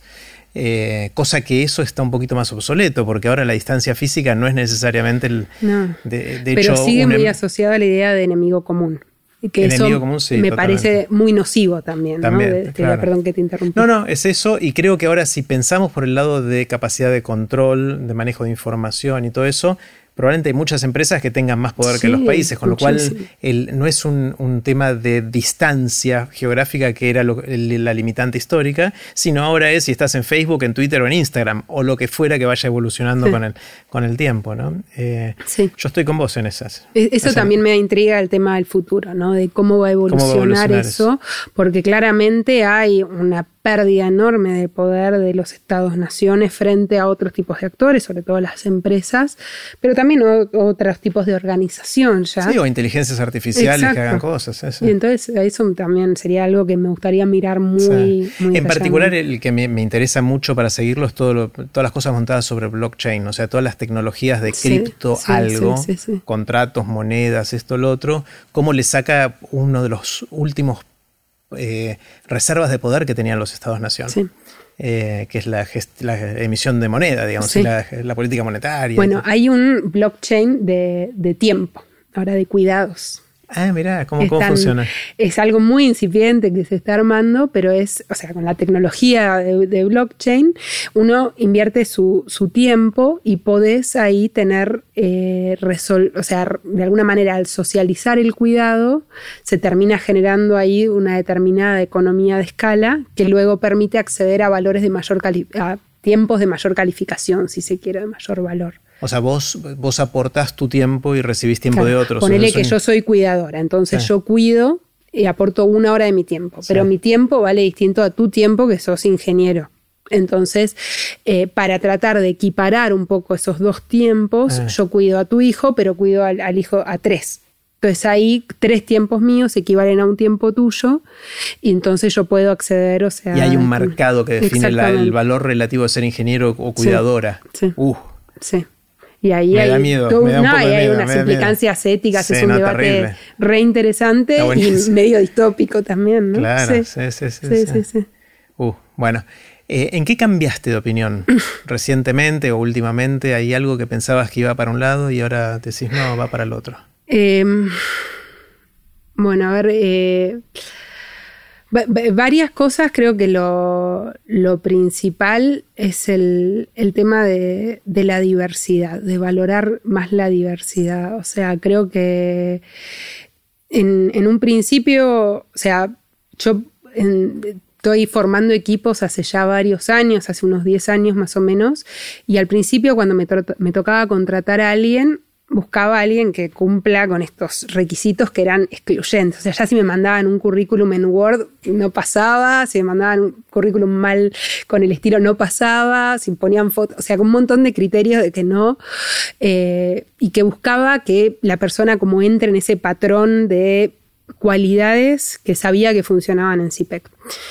Y eso eh, fue cambiando y empecé a valorar algo que en la literatura yo lo tenía y conceptualmente lo tenía muchísimo más claro que después lo pude implementar, que es el valor de la diversidad, ¿no? de, rodearse de gente también distinta a, uno, de que, haga, que no hay una forma correcta de hacer las cosas, que son las personas medio obsesivas. Por lo menos a mí me costó muchísimo entender de que no hay una forma correcta de hacer las cosas, sino que, y que hay mucho valor también en hacer las cosas distintas y que eso enriquece mucho el punto de llegada, enriquece mucho el trabajo cotidiano. Eh, eso me costó, me costó entenderlo y creo que estoy muy contenta de haberlo visto en, definitiva después. Está buenísimo. Eh, ¿Qué te asombra? ¿Qué te sorprende? ¿Qué son las cosas que ves y decís, wow? Ah, a ver, eh, dos cosas por ahí. O sea, una, me, sorprende, digamos, para mal un poco este tema de, la desigualdad, lo que hablábamos antes, eh, y cómo eso de alguna manera eh, oculta eh, todas las relaciones de poder, ¿no? También que hablábamos antes de todo el poder invisible. cómo en, el debate público, en los diarios, en los medios, se sigue titulando la, los inmigrantes ilegales o los que trabajan, los, planeros, tal cosa, o cuando tenemos personas que concentran una cantidad de ingresos que, o sea, no, entiendo cómo no nos está indignando eso, esa concentración de ingresos y de oportunidades y seguimos culpando a los más pobres, a los más vulnerables de determinadas cosas.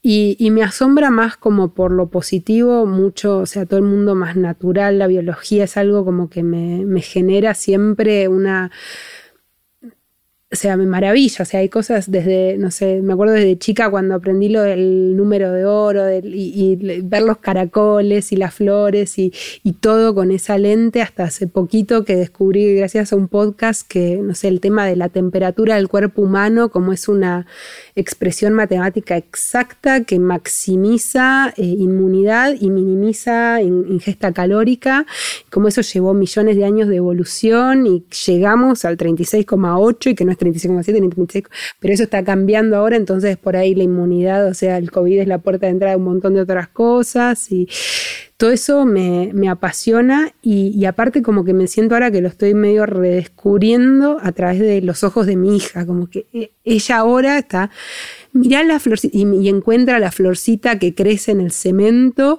y, le llama la atención a ella y como que me hace a mí también enfocar la atención en, eso y, entender realmente todo lo maravilloso que es eso, la luna, mirar la luna y eso me asombra todo el tiempo el tiempo. ¿Crees, Gala, en cosas que no podés probar?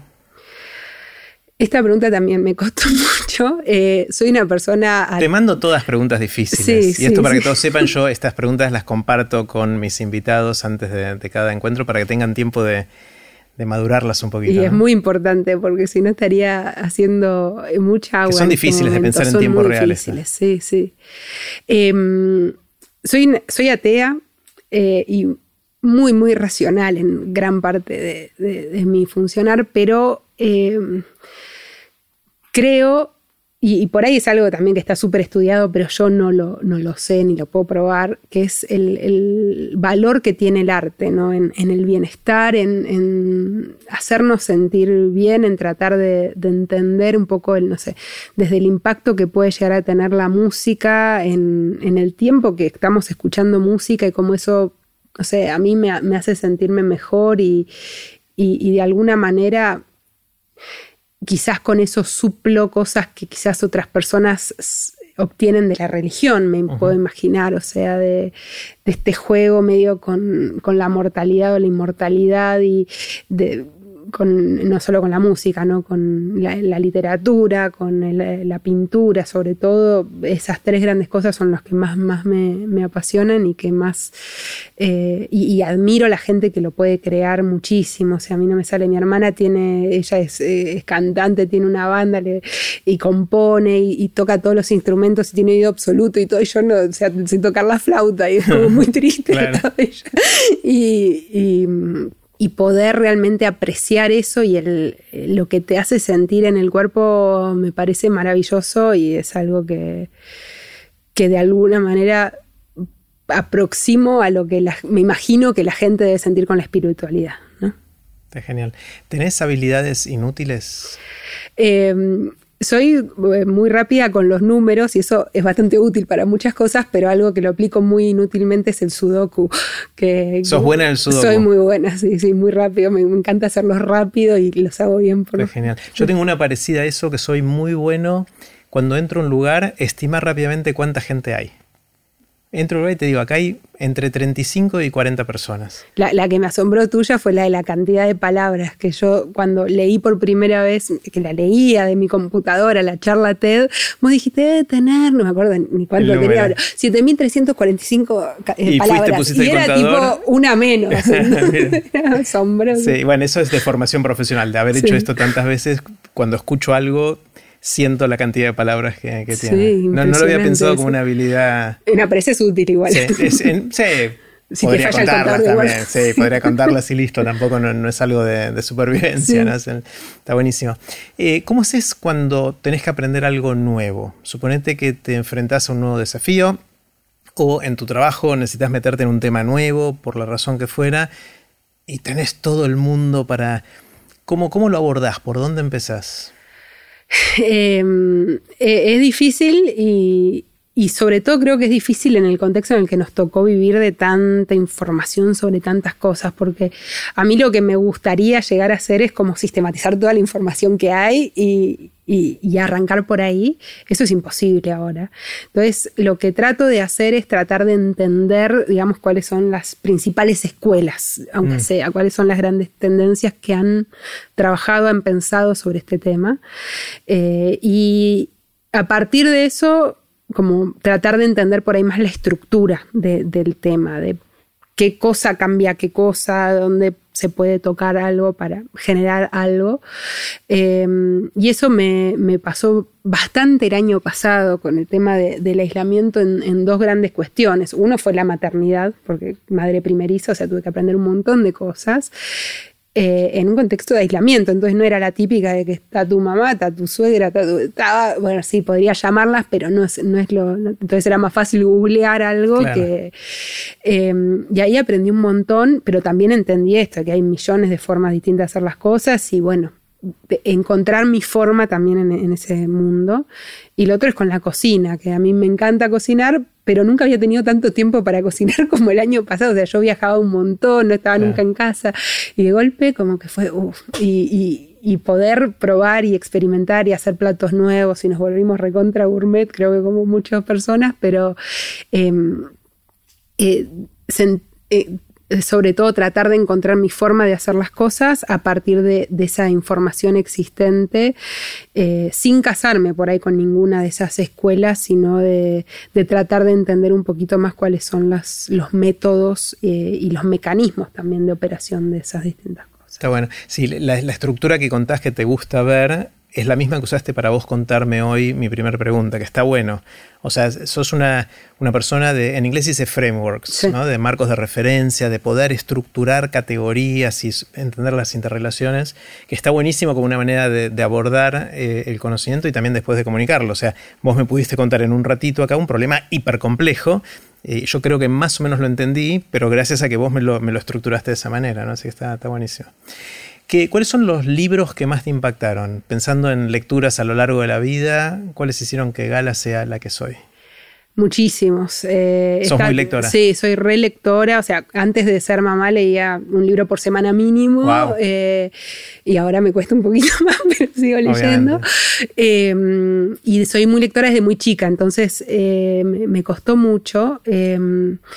Borges seguro, porque Borges, o sea, siempre vuelvo y releo y me encanta. ¿Cuentos, poesía? Todo. Eh, poesía no leí todo, todavía me quedan algunos que los guardo ahí como tesoros porque me encanta descubrirlo, como leerlo, entonces voy leyendo de a poquito. Eh, cuentos sí, eh, y sobre todo algunos, no sé, me acuerdo, Funes el Memorioso, ponerle que lo leí primero en la escuela y, fue como maravilloso, también por esto, ¿no? De poder tener la perspectiva, la abstracción eh, que, nos ayudó mucho, creo que el año pasado. Eh, otro fue el, mundo de Sofía. que lo leí cuando tenía 15 años en un viaje a Europa que, me había regalado mi tía, que era con mi segunda mamá, y fue maravilloso poder recorrer Europa leyendo ese libro y teniendo esas reflexiones. Fue algo que me marcó muchísimo. Eh, pero creo que el que más, más me marcó es uno que leí bastante más recientemente, lo leí hace como 10 años, que es eh, uno de Julian Barnes, que se llama Nothing to be Frightened of, Nada de qué temerle, que es, eh, es un libro súper sarcástico, es cortito, pero es realmente muy, a, mí me apasionó, que es también por, eh, es una persona, un ateo, tratando de entender a la muerte. Y, arranca diciendo yo no creo en Dios pero lo extraño. y, y, es un libro que a mí me tocó leerlo justamente cuando mi tía, esta que me había llevado a Europa, se había enfermado eh, y estaba medio en el borde de la muerte, terminó falleciendo, pero varios años después. Y fue el primer encuentro como muy cercano que yo tuve con, la muerte, ¿no? Y con la mortalidad como tal, y que es algo también, o sea, que, que es un tema tan tabú y que tenemos o sea, que es una condición de nuestra vida, ¿no? Porque la tasa de mortalidad es del 100%. Eh, y, es un libro que juega mucho con esto de una manera muy irónica, pero muy profunda también, y haciendo también muchísima mm, alusión a, la muerte como habilitadora de la vida y como la muerte también te pone en perspectiva muchísimas cosas de la vida y es eh, esta ironía de poner deseos de inmortalidad en seres 100% mortales que, termina generando mucho de las particularidades de lo que somos como personas, eh, que se vincula con lo del arte. me pareció un libro realmente lindísimo, eh, que a mí me cayó justo en un momento eh, muy, muy, muy, muy pertinente y que también dialogó mucho conmigo por, porque soy atea, por un montón de cosas, pero, eh, es un libro que me encantó y lo súper recomiendo, como todo lo de Julian Barnes, pero en particular es. Está genial.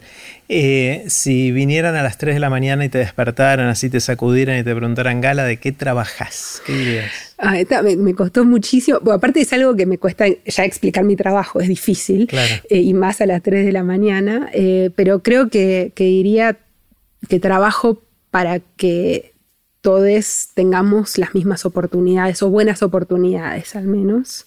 O por ahí si me agarras muy muy dormida te diría trabajo en CIPEC y, anda a averiguar qué es CIPEC.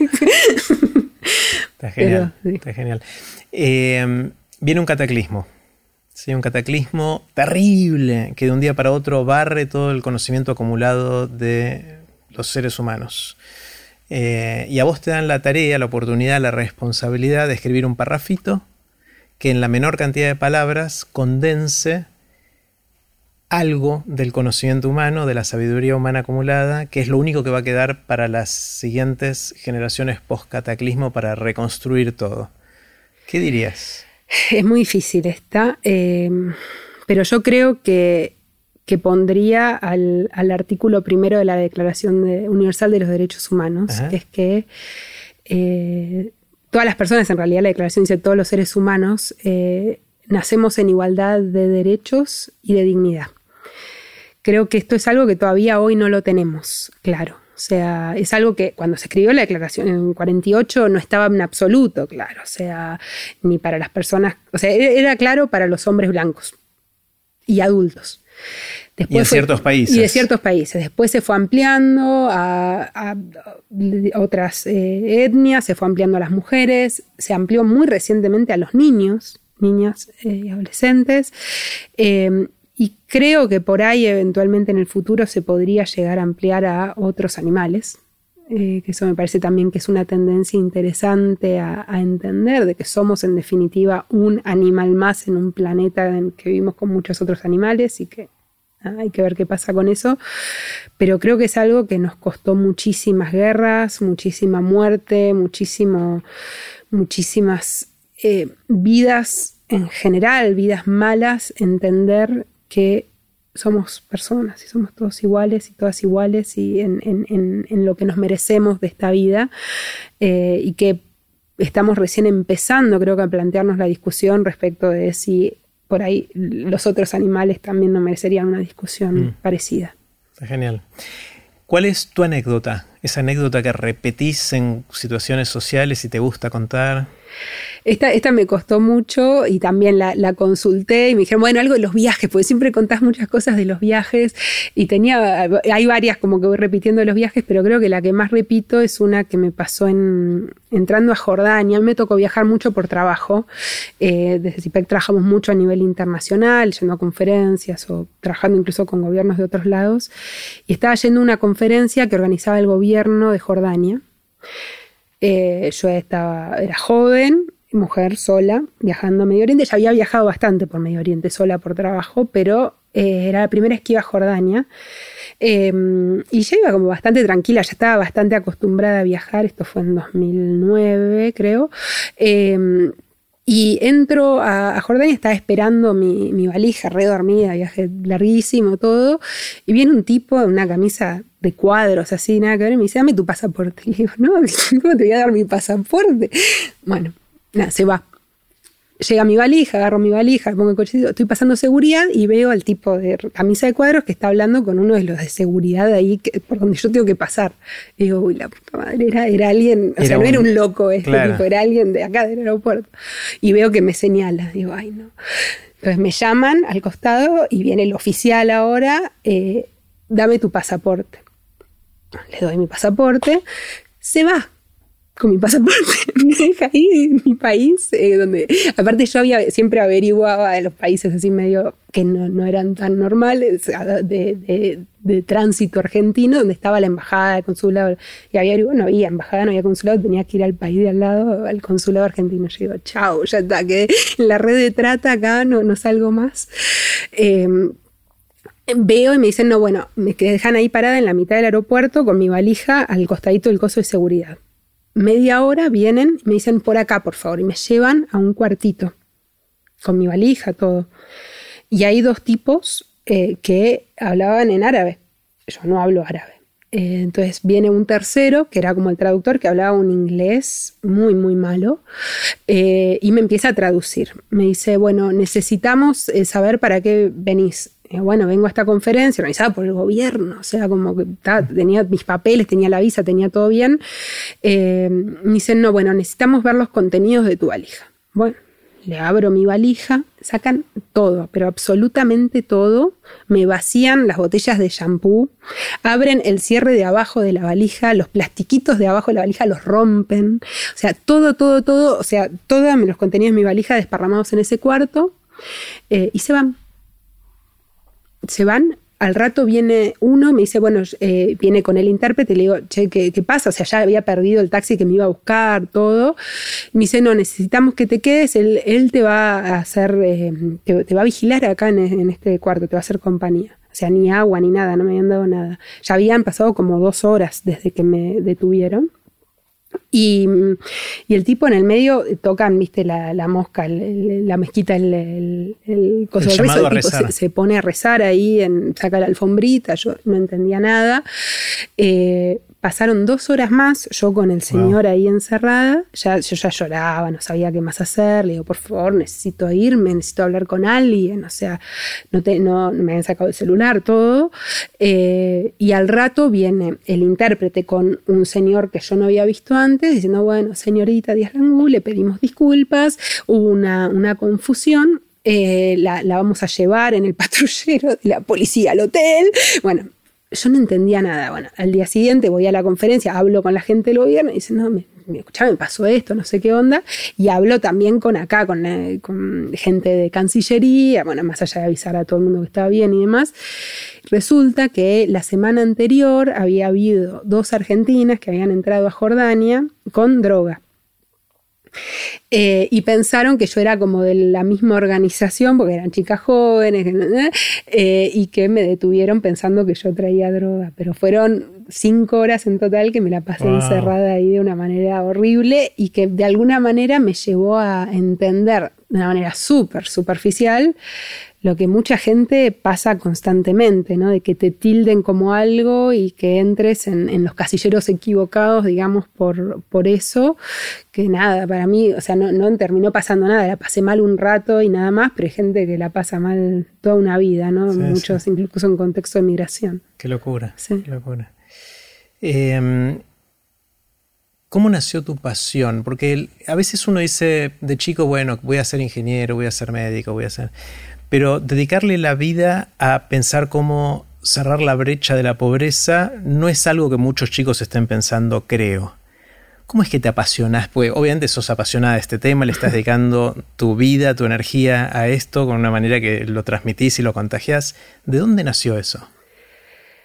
Em, creo que por un lado surgió de, de la indignación de entender de que por donde nacemos hay distintas oportunidades y distintos trayectos vitales y eso me molesta mucho. O sea, como no puedo entender cómo que realmente eso es así, es realmente...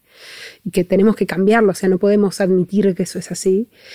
Eh, y por otro lado, creo que fueron, o sea, fueron, fue mi familia, digamos, que me mostró que, en el contexto muy restringido en el que vivimos, de que estamos totalmente sesgados por el contexto histórico, la cultura, etcétera, todo lo que vivimos, pero hay cositas que podemos hacer y que podemos cambiar. Eh, mis, mis viejos están todo el tiempo viendo que se, o sea, sé, el, alumbrado de la calle que no y se, se, ocupan de que funcione y del el coso de mi, viejo se la pasa pensando cómo puede mejorar, ellos viven en Bariloche, yo soy barilochense, cómo puede mejorar el tránsito en Bariloche, que ahora es un caos, y va a la municipalidad y les plantea, si haces una rotonda acá va a mejorar. Y, creo que eso me lo inculcaron mucho de muy chiquita también y, que eso realmente me, permitió ver que, podemos aportar un granito de arena también para mejorar de alguna forma esto que nos tocó vivir.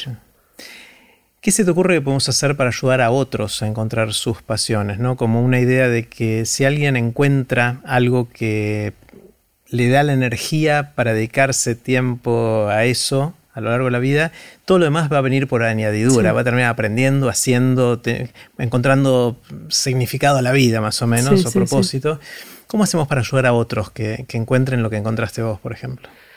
Yo creo que la clave está en la primera infancia, o sea, y esto es algo que, que por ahí desde lo profesional, lo académico lo tenía muy claro. Yo trabajé muchísimo el tema de la primera infancia eh, y ahora lo estoy viendo tan en carne propia que es, o sea, es obvio. O sea, con, mi hija, o sea, como la curiosidad es algo tan innato y que es algo que se puede realmente cultivar si solamente le, das la, oportunidad ¿no? de, escuchar a los chicos, de decirles, de, de sentarse y, no tratar de, enseñarles algo, sino realmente tratar de, escucharlos a ellos, al revés. O sea, de, ver para dónde va la mano, creo que me parece que dar ese lugar ya es habilitar un montón de cosas que van a llevar a, descubrir pasiones, me parece. Mm.